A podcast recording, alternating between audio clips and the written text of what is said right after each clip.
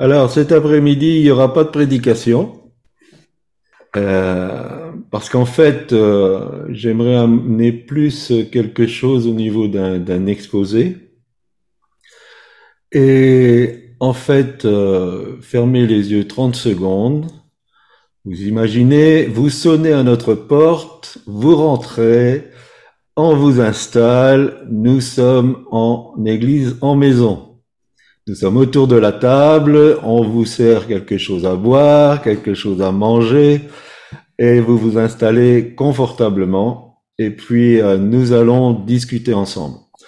Alors, lors de cet exposé, euh, sentez-vous la liberté euh, de poser des questions, dans le sens que c'est un sujet délicat que nous allons aborder et comme tous les sujets délicats, euh, c'est difficile de bien se comprendre. Parce que quand on exprime quelque chose, ça passe souvent par le filtre de notre compréhension. Alors comme je veux faire euh, preuve d'empathie, et l'empathie, c'est le fait de, savoir se mettre à la place de l'autre pour essayer de comprendre ce qu'il comprend, euh, c'est mieux que finalement vous vous exprimiez.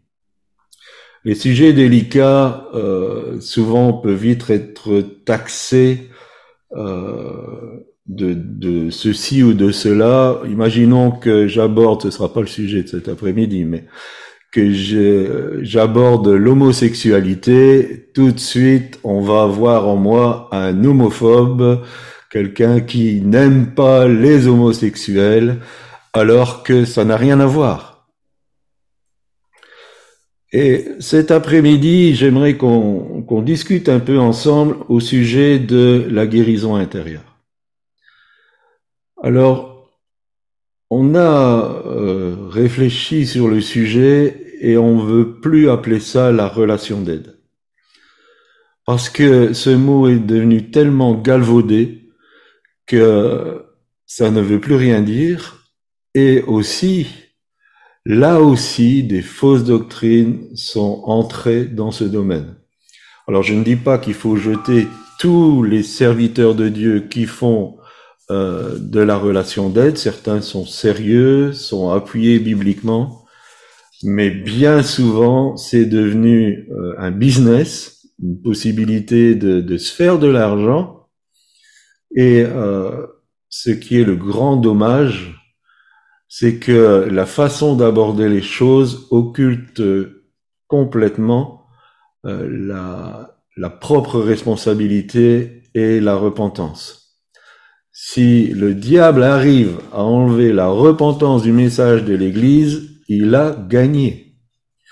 Parce que la repentance, c'est euh, la clé, la clé du salut, la clé d'être transféré du royaume des ténèbres au royaume de lumière.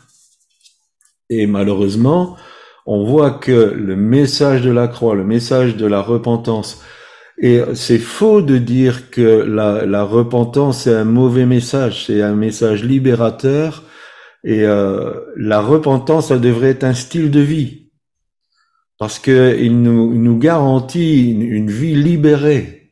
C'est comme ça qu'on peut avoir euh, la liberté si on vit dans, le domaine de la repentance de ce changement de mentalité. Euh, certains l'appellent aussi le, conseil chrétien, ce qui est déjà un peu plus euh, adapté. Mais euh, pour cet après-midi, j'aimerais qu'on parle de la guérison intérieure. Donc, je, parle encore un peu, et après, si ça provoque en vous des, un questionnement, euh, ou de dire ben, est-ce qu'on a bien compris ce que tu euh, voulais dire, n'hésitez pas à intervenir. Je ne demande pas non plus que tout le monde expose un peu sa façon de voir les choses, parce que sinon on va pas s'en sortir, mais j'aimerais qu'on se comprenne bien. Mon but, c'est que nous en sortions fortifiés, encouragés, et que nous ayons une vision claire, biblique, de ce que Dieu veut faire.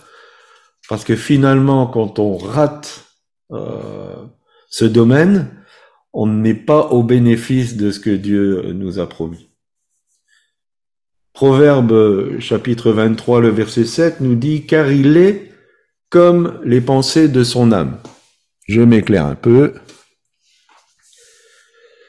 Euh, il faut constater que la personnalité humaine est très complexe. Euh, nous sommes des, des, êtres complexes. On ne peut pas euh, dire que nous sommes euh, des êtres simples. Et en tant qu'enfants de Dieu, nous sommes aussi complexes. Parce que euh, dans notre fort intérieur, d'abord il est unique. Mon fort intérieur et votre fort intérieur, il est unique. Et euh, là, il se passe énormément de, choses. Alors on parle du, cœur, la guérison du cœur, mais je voudrais pas qu'on le voit dans une optique euh, européenne, que le cœur c'est le siège des sentiments. Dans, dans la notion biblique et hébraïque du cœur, c'est être vraiment intérieur, intime, pas connu de l'extérieur, mais connu de Dieu. Et quand euh, David disait sonde-moi au Dieu, il, parlait euh, viens, viens sonder l'intérieur de moi, le plus profond de, de, moi. La promesse nous est donnée que le Saint-Esprit, le consolateur, viendra guérir les cœurs brisés. C'est une promesse. C'est une promesse qu'on a pu euh, euh, expérimenter nous-mêmes et puis expérimenter chez, chez d'autres. Alors peut-être on pourrait dire, mais quelle est la légitimité de, parler de ce sujet? Je suis pas psychologue, je suis pas psychiatre, je suis pas médecin. Bon, cependant, 44 ans de ministère, euh, la rencontre de milliers de personnes. Je peux dire que par la grâce de Dieu, j'ai pu rencontrer, discuter avec des milliers de personnes. Ça donne quand même une notion de, de ce qui se passe un peu à l'intérieur euh, de nous.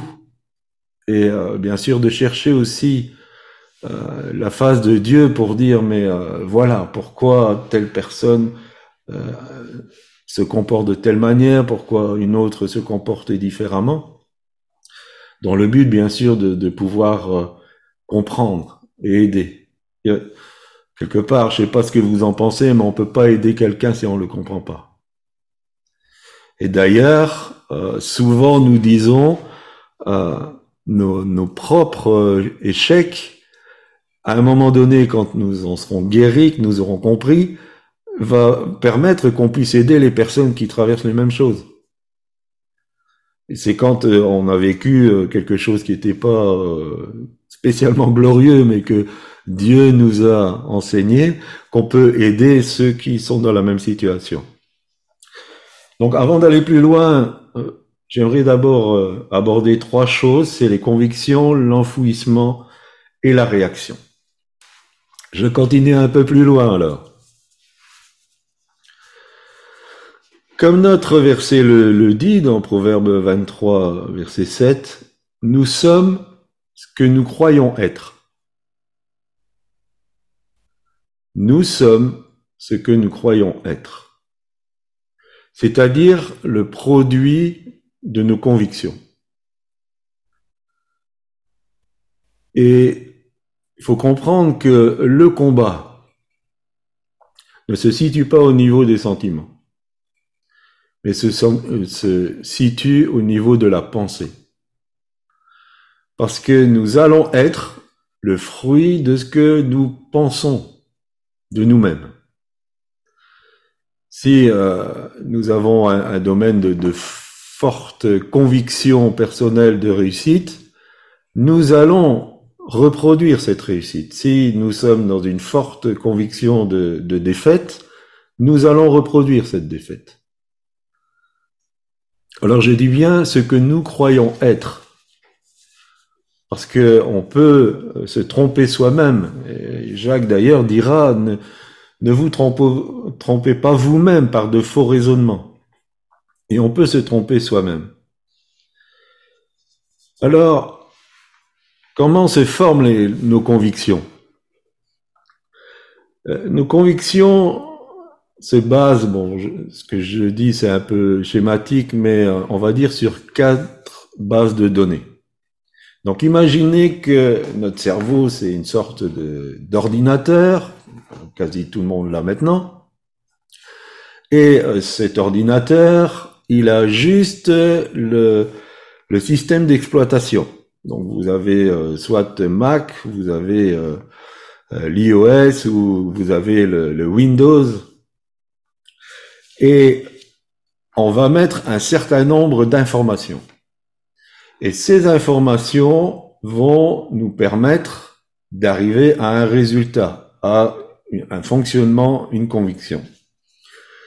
Ces informations, il y en a des bonnes, mais si vous avez déjà eu dans votre ordinateur des virus, des vers, des malwares ou ce genre de choses, vous verrez que votre ordinateur commence à dysfonctionner.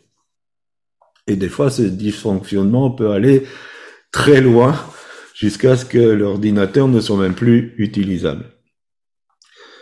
Alors, c'est ces quatre bases de données. La première, c'est l'hérédité. Qu'on le veuille ou qu'on le veuille pas, nous avons tous hérité une partie de la personnalité de nos parents biologiques. Alors des fois, ça peut se voir d'une manière physique.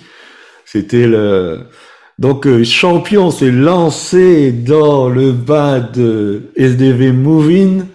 Il a fait ça comme un chef. Et puis euh, à un moment donné de, de sa danse, c'était la même tête que Fanny. On peut pas dire que elle peut renier. Euh, d'où vient champion parce que c'était la même tête.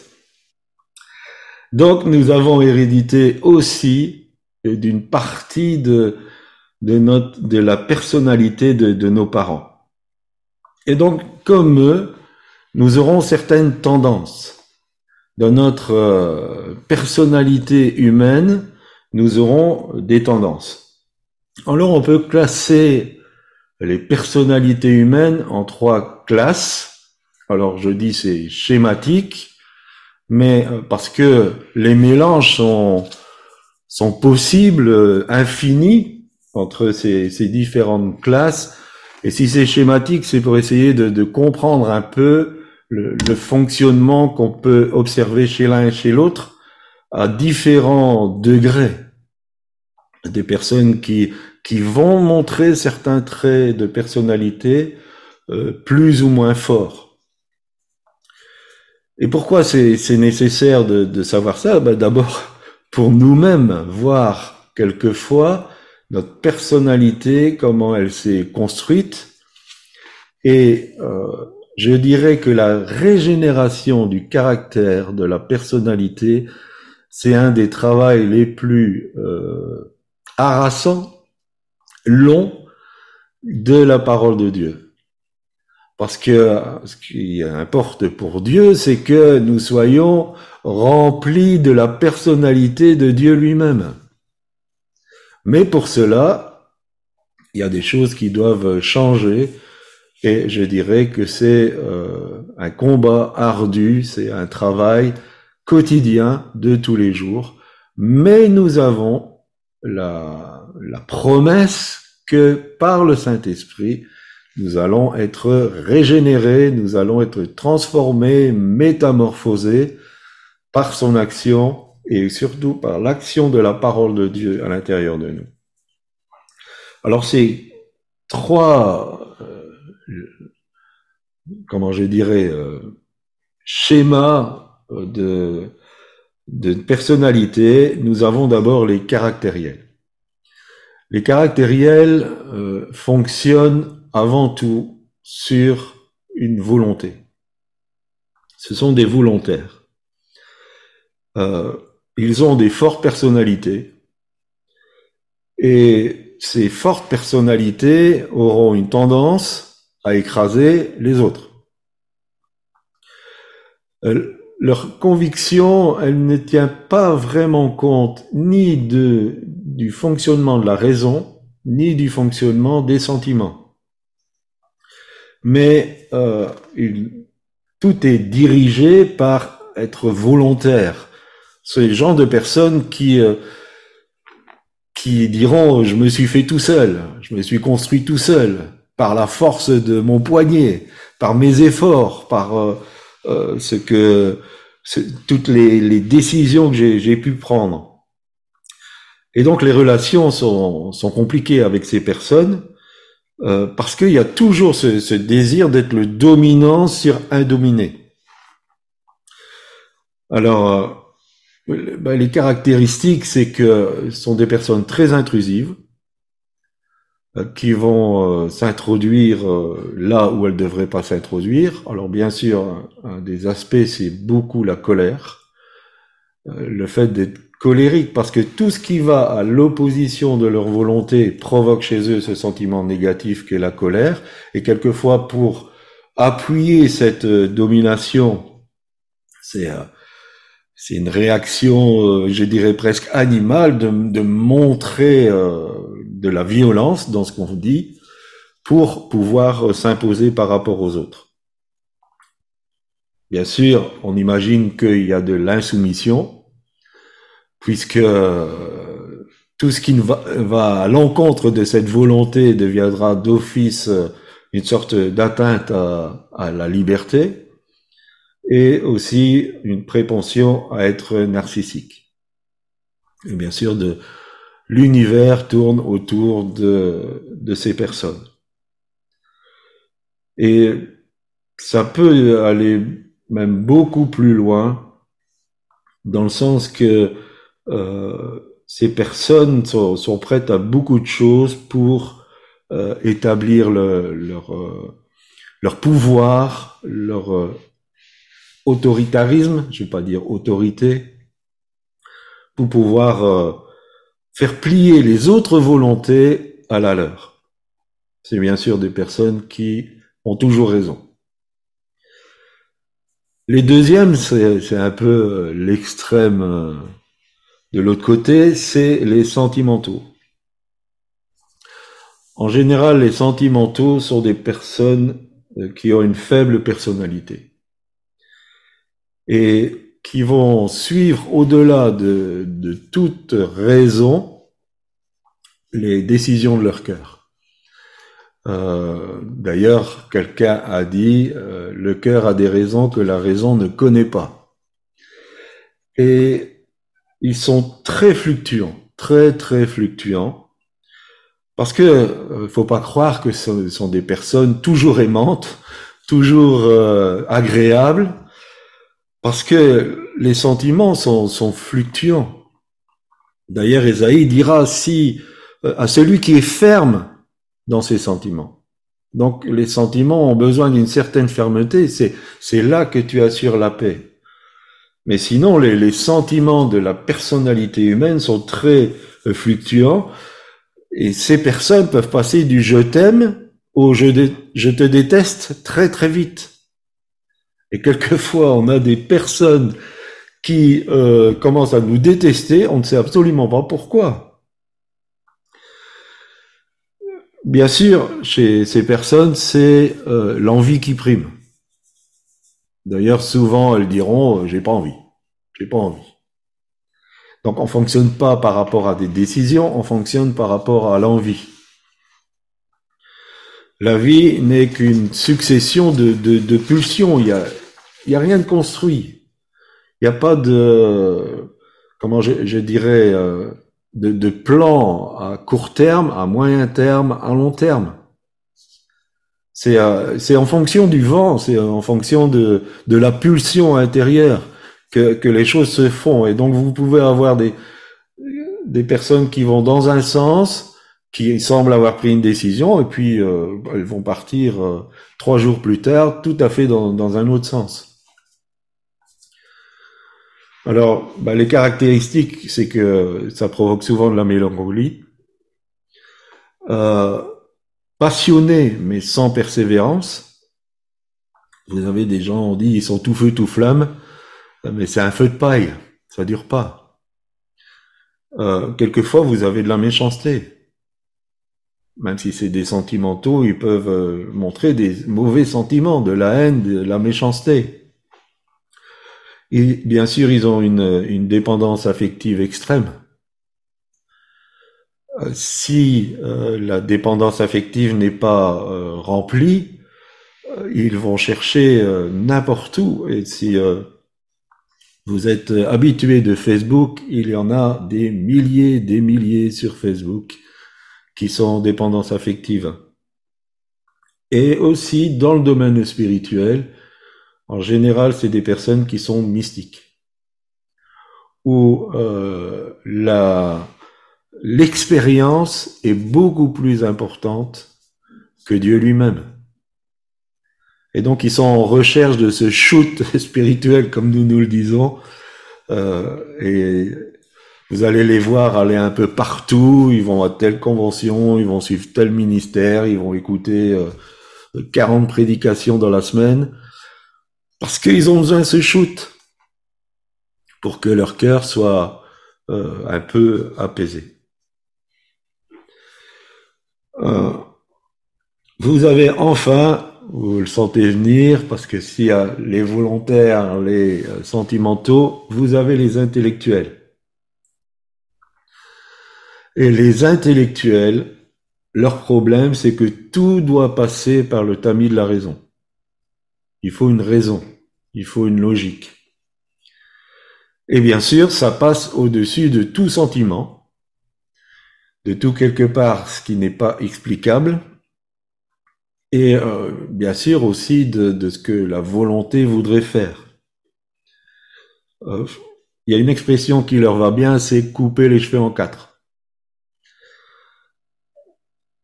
en fait, quand on dit les intellectuels, on, dit, on parle pas ici spécialement d'une intelligence développée, mais c'est c'est en tout cas ces personnes ont un déni de tout ce qui sort de leur logique, de tout ce qu'ils ne comprennent pas. Et ils vont réfuter tout ce qu'ils ne comprennent pas. Or, l'intelligence, justement, elle va assimiler ce qui n'est pas encore compris. Elle va chercher à, se, nourrir d'une bonne connaissance. Là, euh, quelque part, euh, tout ce qui dépasse leur logique euh, est rejeté d'office. Alors les caractéristiques, ce sont des, personnes froides qui ont, sont insensibles. Il n'y a, a, pas de sensibilité. Souvent hautains et orgueilleux, parce que fiers de, de leur euh, connaissance, je ne vais pas dire de leur intelligence, mais de leur connaissance. Et dans le milieu chrétien, ça se retrouve derrière le légalisme. Le légalisme, c'est euh, quelque part intellectualiser la parole de Dieu. Or, la parole de Dieu n'est pas intellectuelle. Parce que par notre raison, nous, petits êtres humains, on ne peut pas comprendre la parole de Dieu. La parole de Dieu se saisit quand elle est révélée, quand le Saint-Esprit nous révèle la parole de Dieu. Et c'est une chose qu'on a pu remarquer, c'est que beaucoup se forment, notamment chez, les pasteurs, euh, dans des écoles de théologie. Quand ils y rentrent, ils ont le feu. Quand ils y sortent, ce sont des glaçons. Et euh, il y a un serviteur de Dieu qui a dit, si l'église est froide, c'est qu'il y a un glaçon à la chair. Donc j'espère que c'est pas notre cas. En tout cas, je me sens pas euh, glacé.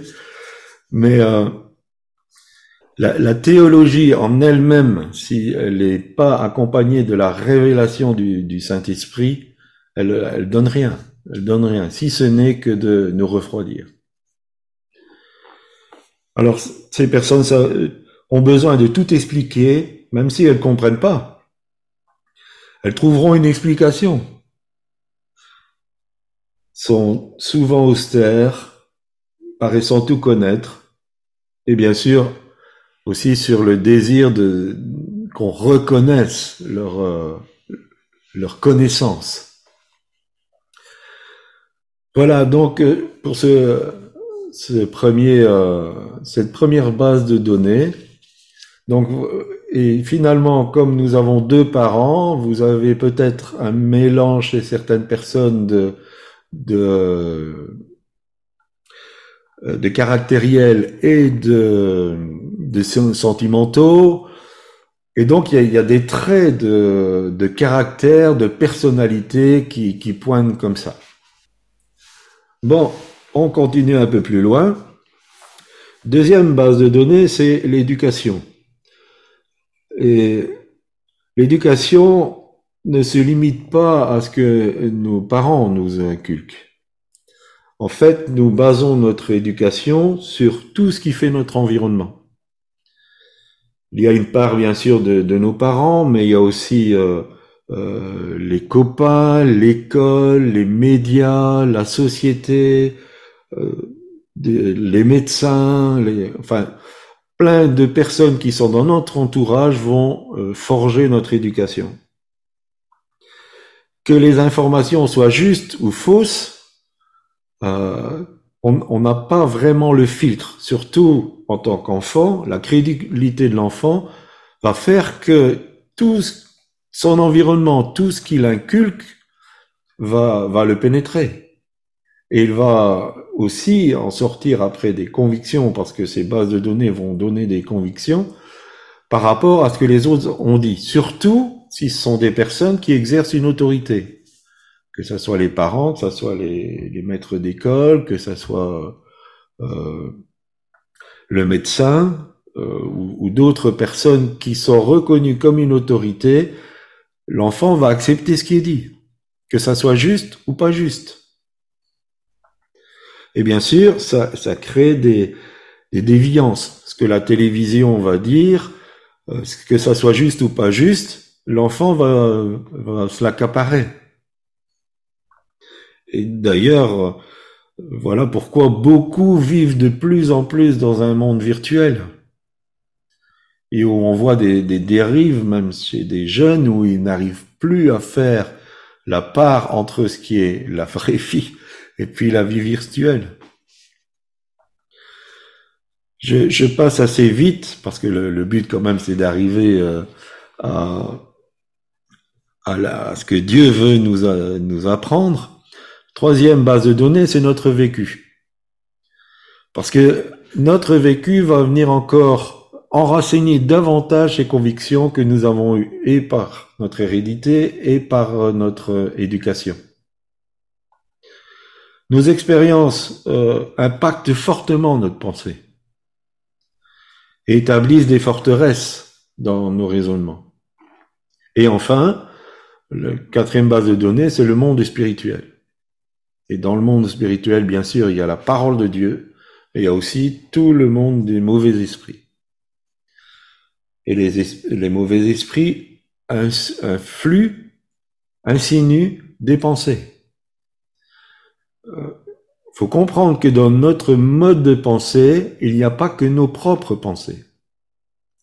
Il y a des pensées qui nous sont suggérées, qui nous sont injectées.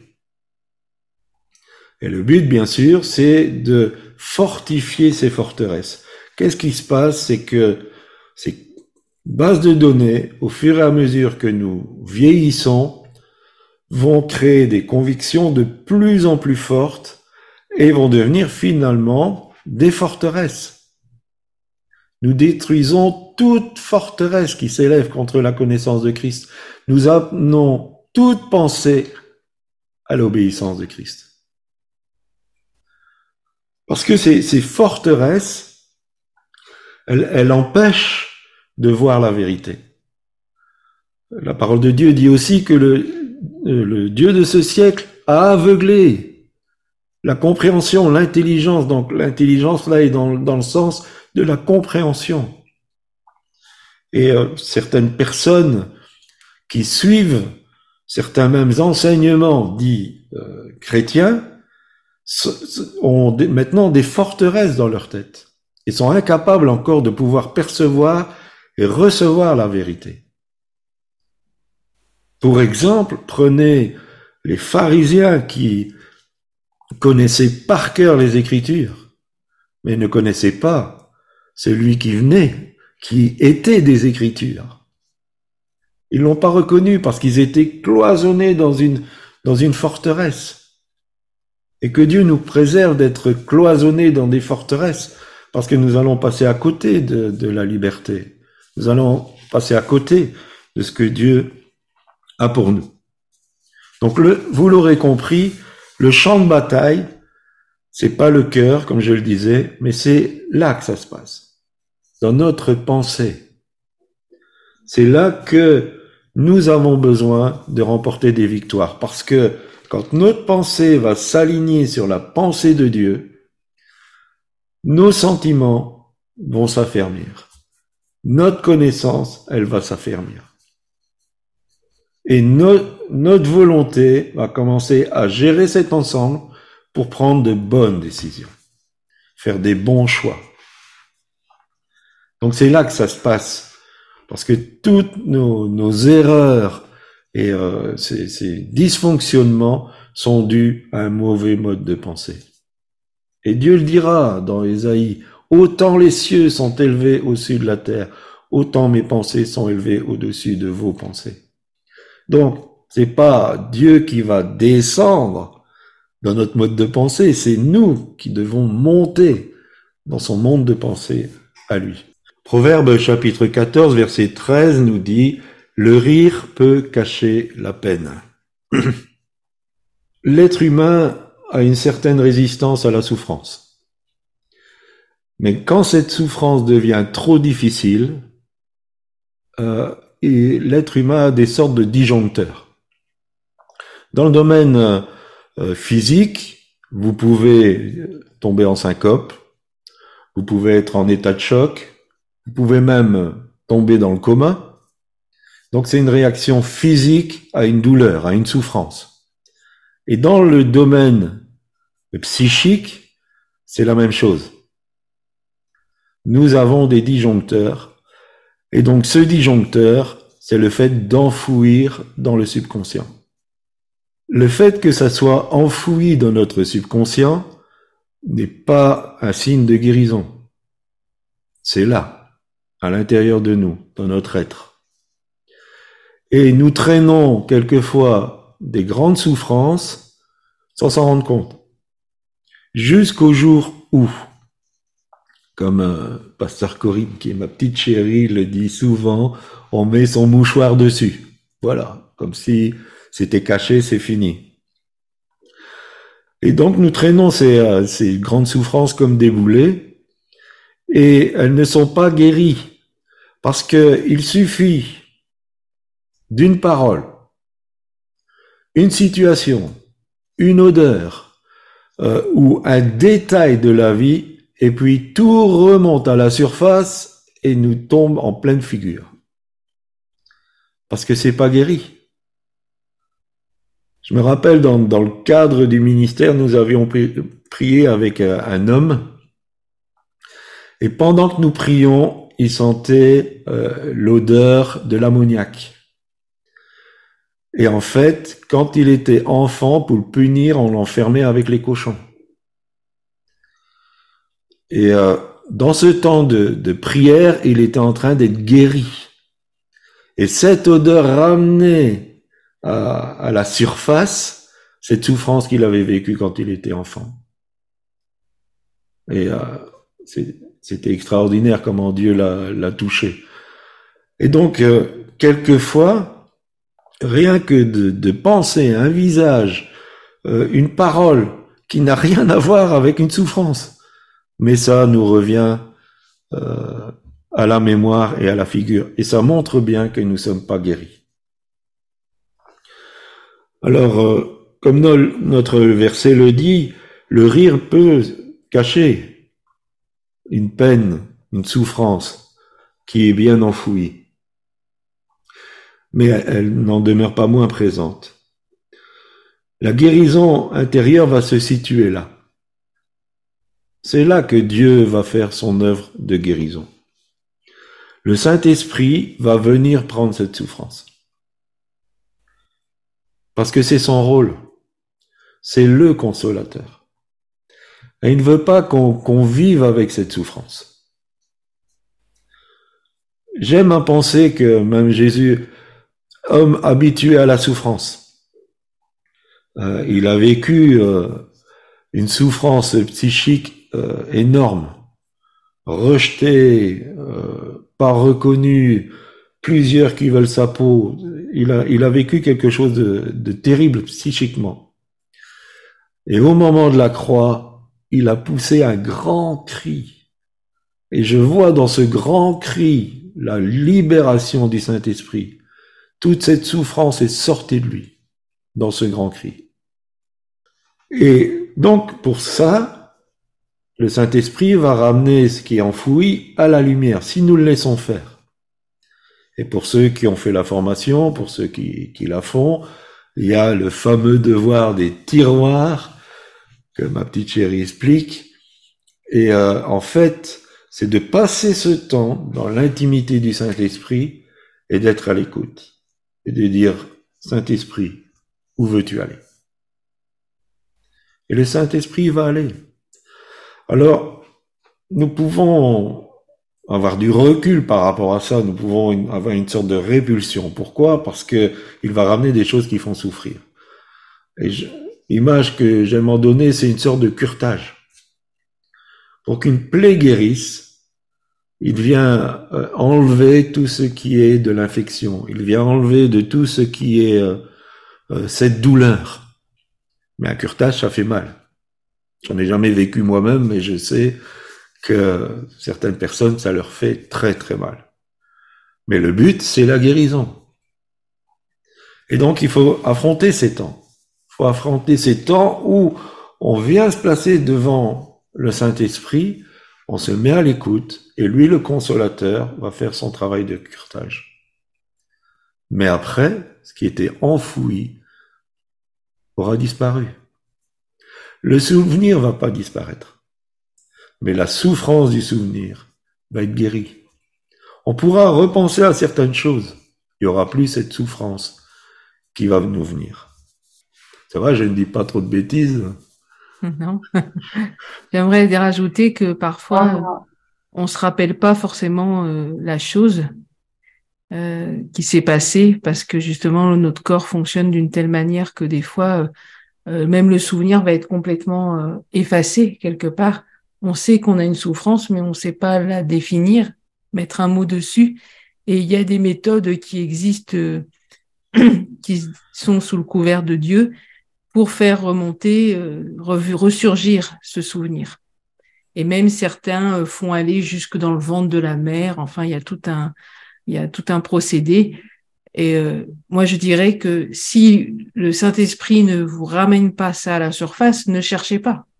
Laissez-le vous guérir, mais ne cherchez pas à fouiller ce qui, euh, ce qui, le, ce qui a été enlevé déjà si le Saint-Esprit veut vous le rappeler, il saura vous le rappeler sans que vous fassiez des recherches pas possibles, sans essayer d'aller retourner, soi-disant, dans le ventre de votre maman et tout ça. Euh, je pense qu'il faut laisser libre le Saint-Esprit. Et s'il y a des choses qu'on sait qu'on souffre à cet endroit-là, mais on ne sait pas trop pourquoi vraiment, eh bien, si le Saint-Esprit veut le révéler, il le révélera. Mais si il, juge qu'il n'est pas nécessaire de le révéler, ça sert à rien de le chercher. Il faut juste se laisser visiter par le Saint-Esprit, se laisser guérir et, c'est tout. Mais pas commencer à faire une sorte d'introspection euh, bizarre, quoi, qui nous mènerait dans des choses qui sont pas de Dieu. Je pense que ça, c'est important. Bonjour. voilà ce que je voulais rajouter. Merci, merci. Alors, on continue. Le troisième élément, c'est la réaction. Euh, Jean chapitre 21 verset 17 nous dit, Pierre fut attristé de ce que Jésus lui avait demandé pour la troisième fois, m'aimes-tu? La troisième chose, c'est euh, la réaction. Et en fait, souvent la réaction démontre ce manque de guérison de notre âme. Donc les, ces blessures de, notre âme euh, alimentent nos convictions et ça va nous faire réagir. Et ça porte bien son nom parce que ce n'est pas agir, c'est réagir. Alors, je prends un exemple. euh, nous sommes victimes d'une trahison. Euh, et donc cette trahison nous a créé une souffrance. À un moment donné, il y a, on est confronté à une relation naissante. Je m'enferme. Je me barricade. Je ne m'ouvre pas à cette relation naissante. Ça, c'est la réaction. Pourquoi? Parce que euh, je réagis parce que ma première expérience va euh, me, pousser à réagir de, de cette manière. Parce que mon vécu ne va pas me donner une bonne notion de ce qui est. Et donc au lieu d'agir par rapport à cette relation naissante, de l'envisager comme quelque chose de neuf qui n'a rien à voir avec mon vécu, je vais réagir. Et voilà pourquoi beaucoup de personnes réagissent mais n'agissent plus. Et en tant qu'enfant de Dieu, on doit agir. C'est ce que Dieu veut, que nous puissions euh, appréhender toutes les situations avec un regard neuf et pas pollué par euh, ce que nous avons pu vivre et qui a été douloureux. Même entre nous, nous avons tous un passé évangélique ou chrétien. Et quand nous sommes entre nous, nous avons besoin d'agir et pas de réagir. Parce que ce qui s'est produit dans, dans, ce passé euh, évangélique, et qui euh, peut-être a été euh, douloureux pour, pour certains, n'est pas la réalité de ce que nous vivons. Vous comprenez ce que je veux dire? Si nous voulons vivre les, dans la nouvelle dimension de Dieu, on ne peut pas rester sur une réaction par rapport à ce qu'on a vécu. C'est très important. Très, très important. Le, je dirais, le plus grand extincteur de l'onction fraîche, c'est la nostalgie. Que cette nostalgie soit bonne, parce que c'était des bons moments, ou que cette nostalgie soit, enfin, c'est pas vraiment de la nostalgie, mais euh, c'est basé sur des mauvaises choses, on ne sait pas rentrer dans la nouvelle onction. Il est important d'être dans une attitude d'action et pas de réaction. J'espère que, que vous comprenez que euh, nous avons tous la chance, la chance, la grâce, plutôt, c'est plus adapté, de pouvoir recommencer quelque chose de pouvoir euh, rentrer dans une nouvelle dimension de ce que Dieu veut faire. Et c'est pour ça que les vieilles outres ne peuvent pas recevoir le vin nouveau. Parce que le vin nouveau va les faire éclater. Nous avons besoin de, de devenir des outres neuves. Et pour être des outres neuves, il faut pas être dans le réactif, mais dans l'actif. La dimension que, en tout cas, Pasteur Corinne et moi, nous voulons vivre, c'est une nouvelle dimension. Nous voulons pas reproduire ce qui a été vécu. Nous ne voulons pas reproduire ce qui certains font. Nous voulons rentrer dans cette nouvelle dimension avec le Seigneur libérés de, même de nos acquis. Sans arrêt, nous, repassons au scanner du Saint-Esprit, nos acquis.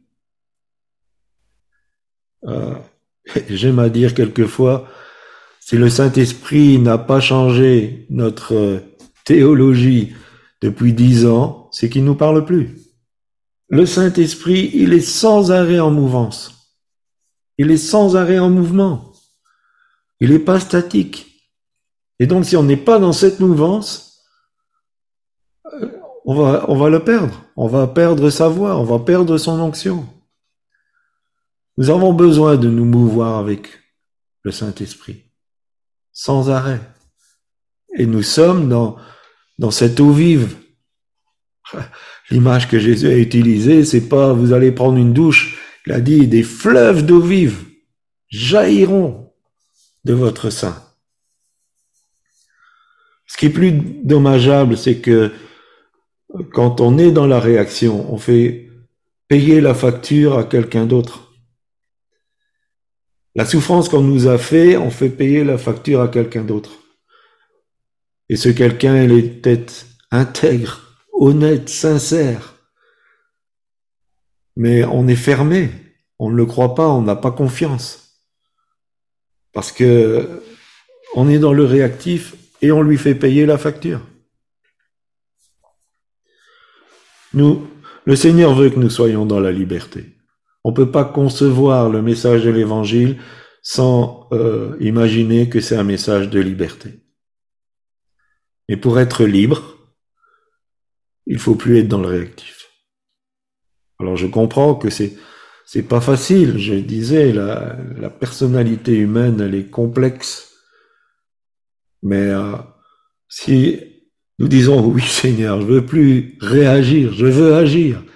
Je veux avoir une vision claire de la situation présente, de, de avoir du discernement par rapport à qui sont les personnes, parce que je veux agir. Je veux être dans l'action, je veux être dans ce, fleuve d'eau vive. Je veux rentrer dans, dans les nouvelles choses que tu as pour moi, dans cette nouvelle saison que tu as pour moi. Le premier des conseils que je pourrais donner, c'est de clarifier notre pensée. La première des choses, c'est euh, clarifier d'abord ce qui est de nous et ce qui n'est pas de nous. Peut-être euh, de, prendre un, calepin et de dire voilà, quelles sont mes, mes convictions? De les noter et de voir ces convictions d'où elles viennent. Et à partir de là, déjà, on peut faire le tri. Beaucoup d'enfants de Dieu n'imaginent pas qu'ils peuvent être maîtres sur leur domaine de pensée. Un enfant de Dieu devrait jamais dire c'est plus fort que moi, euh, j'arrête pas de, mon cerveau il arrête pas, j'arrête pas de penser telle chose, j'arrête pas d'avoir ce genre de mauvaises pensées. C'est parce qu'on ne prend pas l'autorité qu'on a. La première des choses à faire, c'est de clarifier notre pensée. Ensuite, de passer nos convictions au filtre de la parole de Dieu, pour voir si elles tiennent la route. Alors quand je dis au fil de la parole de Dieu, au fil de toute la parole de Dieu.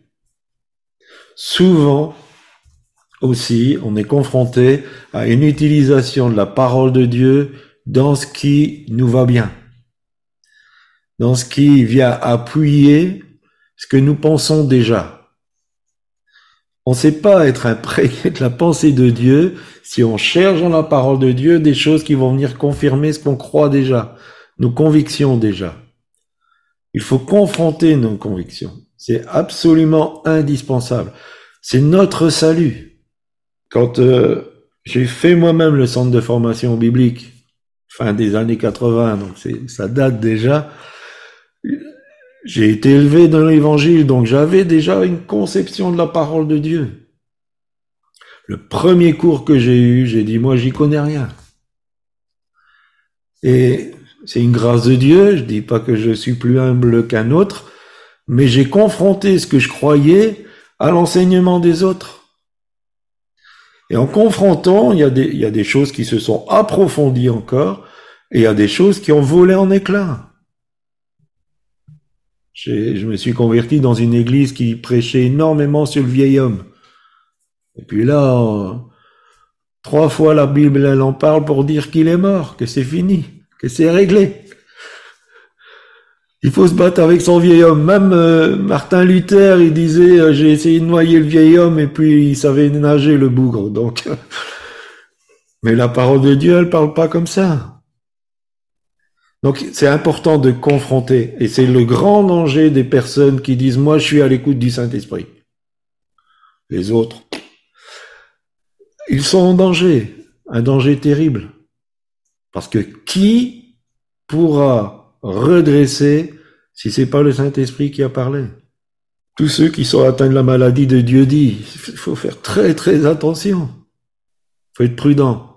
Je dis pas qu'on peut pas recevoir des paroles de la part de Dieu qui nous concernent, qui sont précises, et que effectivement, comme notre foi est fortifiée dans cette parole, nous allons peut-être paraître pour un bulldozer dans ce domaine-là, parce que nous avons une conviction profonde de la part du Saint-Esprit.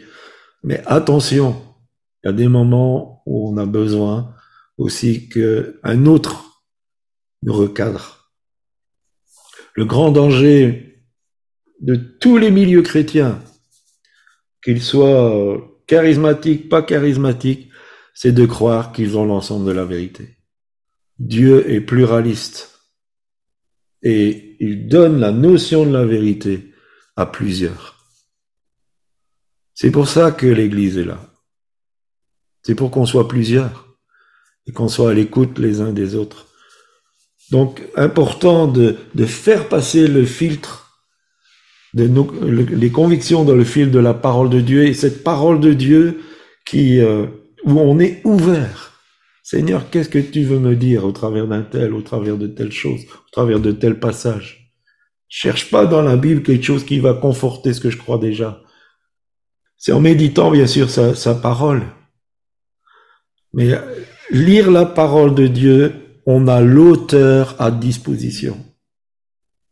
C'est quand même, nous avons écrit quelques livres, s'il y a quelque chose que vous comprenez pas dans le livre, si vous nous en parlez, on va pouvoir vous expliquer ce qu'on a voulu dire. C'est d'une logique euh, euh, basique.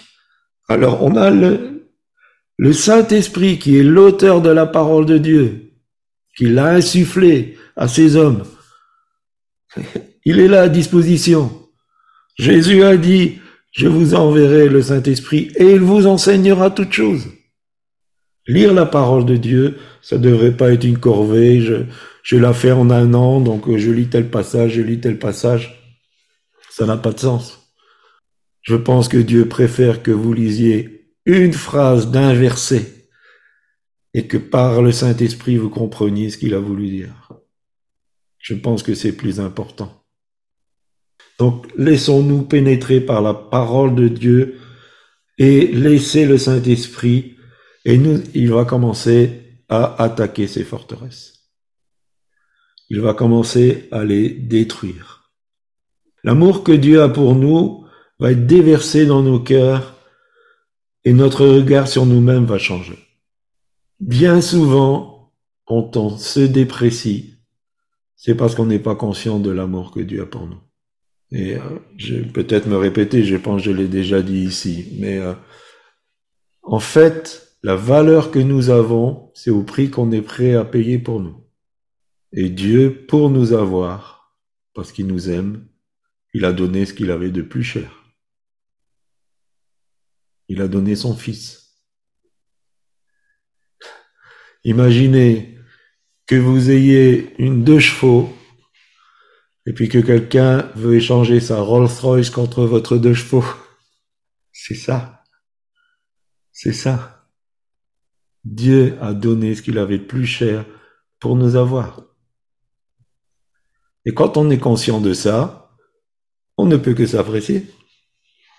On ne peut que s'apprécier. Si on est aimé comme ça, on ne peut que s'apprécier. Vous ne pensez pas? Si Dieu nous a voulu, c'est parce qu'on vaut quelque chose, même si c'est par sa grâce. Et l'amour que Dieu déverse dans, notre cœur va faire que notre intérieur va se construire. Notre être intérieur va se construire. Cet amour, il est tellement fort qu'il va nous libérer de la culpabilité va nous libérer de nos complexes, va nous libérer de nos ressentiments. L'amour, c'est la plus grande des choses, a dit Paul. L'amour de Dieu, il est insondable et rien ne lui résiste. Quand on entre dans l'amour de Dieu, rien ne lui résiste. Et donc, euh, la première des choses, c'est on prend nos pensées et on commence à travailler dessus. La deuxième des choses, c'est apporter au Saint-Esprit toutes ses souffrances. Dans ces temps d'intimité, parole de Dieu, Saint-Esprit, quand il va commencer à mettre le doigt sur quelque chose, ne nous fermons pas, mais apportons-lui. Apportons-lui. Dire Seigneur, il y a ça dans mon cœur. Tu sais que moi-même, je ne vais pas en guérir, mais j'en veux plus. Et le Saint-Esprit va curter et puis il va guérir. Laissons-le entrer dans le moindre coin de notre être intérieur. Laissons-le nous amener au pardon. Le pardon est quelque chose de très important. Le non-pardon est euh, la cause de beaucoup, beaucoup de souffrances, de non-libération, de vie chrétienne médiocre. Laissons-le nous libérer de la crainte du rejet. Nous avons Dieu, rien ne pourra nous en séparer, nous dit la parole. Et si on a Dieu, on a tout. On a toute chose en lui. Qu'importe la réaction des autres. Passons du temps aussi dans l'adoration, troisième point, c'est très important.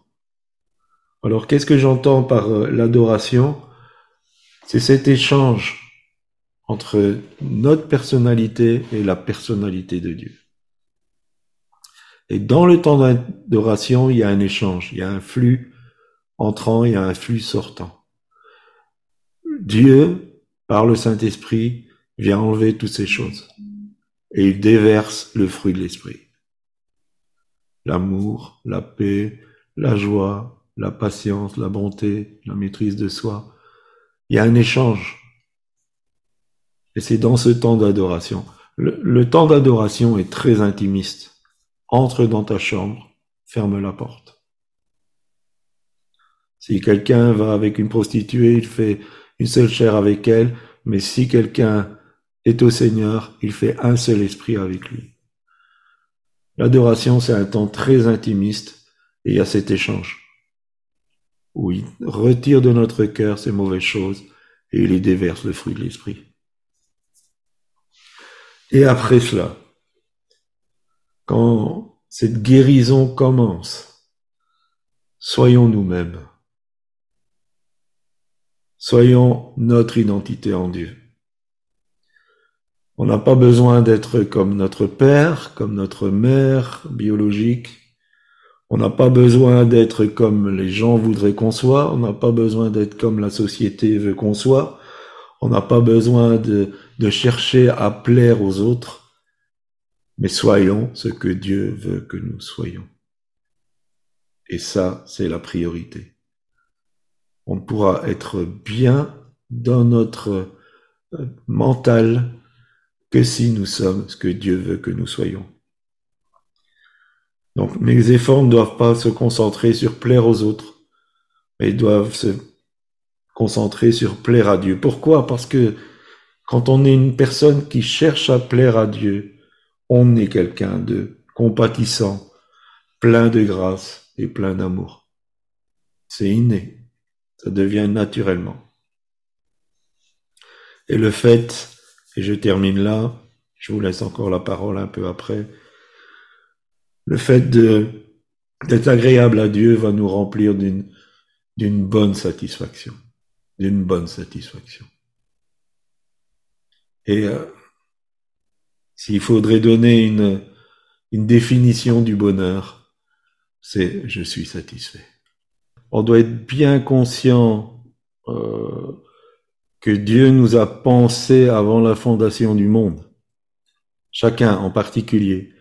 Si nous sommes nés à tel endroit, à tel moment, c'est parce que Dieu nous veut là, à tel endroit, à tel moment. Donc, euh, notre identité en Dieu, euh, elle, elle est d'être là où Dieu voulait qu'on soit à telle période. Euh, pourquoi euh, nous sommes nés à cette période de la fin des temps?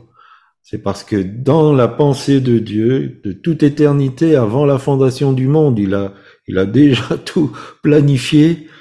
Il nous a fait naître à tel moment et à tel endroit à cause de, de ce qu'il veut faire de nous et de ce que nous sommes. Et effectivement, le diable, il va essayer de nous faire sortir de ça. Il y a, il y a rien de plus, excusez-moi du terme, productif pour le royaume de Dieu que quelqu'un qui sait qui il est en Dieu, là où il doit être, pour quel endroit il doit être et pour quelle saison il doit être. Vous n'êtes pas là par hasard cet après-midi. Absolument pas. Vous n'êtes pas rentré parce qu'il y avait de la lumière, comme certains disent. Après, c'est vrai que des fois, c'est compliqué parce que souvent, on a dit, oh, bah, on a vu dans nos familles de génération en génération, des choses se sont répétées, répétées, répétées. Puis on se dit, bah, moi, ça va être pareil, je suis la même chose, je suis c'est normal, c'est comme ça dans ma famille, c'est, mais c'est pas une fin en soi, quoi. Hein. Il faut, je pense qu'en tant qu'enfant de Dieu, il faut qu'on arrête de dire, voilà, c'est comme ça, ma mère est comme ça, mon père est comme ça, ma mère fait ça, mon arrière-grand-mère a fait ça et tout ça. Non, ça doit pouvoir s'arrêter à un moment donné et ça doit être nous par nous que ça s'arrête. Il y a certains domaines de, guérison intérieure qui nécessitent qu'on soit mis dans un autre euh, euh, environnement, absolument. Euh, par exemple, quelqu'un qui est accro à la drogue, faut pas le laisser dans son quartier parce que avec toute la bonne volonté du monde, il, il va rester accro à à la drogue. Donc bon, c'est un, exemple grossier que je prends, mais euh, c'est pour ça que euh, si nous sommes victimes d'une personne nocive pour nous, euh, il y, a, y, a, une mauvaise notion aussi dans, dans, le peuple de Dieu de il faut garder absolument les relations. Le pardon et garder les relations, c'est deux choses différentes. Si on a quelqu'un de toxique, si on veut guérir, il faut se séparer de cette personne toxique. C'est obligé, parce que sans arrêt, et en plus, l'ennemi, lui, il connaît bien la psychologie humaine. Vous savez, il est beaucoup plus vieux que nous, donc euh, il sait comment l'être humain fonctionne. Et euh, dès que on commence à rentrer dans le domaine de la guérison, il va en mettre un paquet. Et donc toutes ces personnes qui lui appartiennent, qui sont à ses ordres, consciemment ou inconsciemment, vont essayer de nous faire replonger dans, dans la souffrance qu'on a. C'est le panier de crabes. Dès qu'un crabe essaye de, de sortir, ils s'accrochent tous dessus pour qu'il ne s'en sort pas. Donc, à un moment donné, euh, quelquefois, il y a des relations qu'il faut couper, trancher, jusqu'à peut-être à un moment donné. Ça ne veut pas dire que c'est définitif, mais jusqu'au moment où la personne change, ou au moment où on sera suffisamment guéri pour pouvoir assumer ce genre de, de personnes. Et ça n'a, faut pas culpabiliser, ça n'a rien à voir avec un manque de pardon. Rien du tout. Amen. Merci Seigneur, je vais essayer.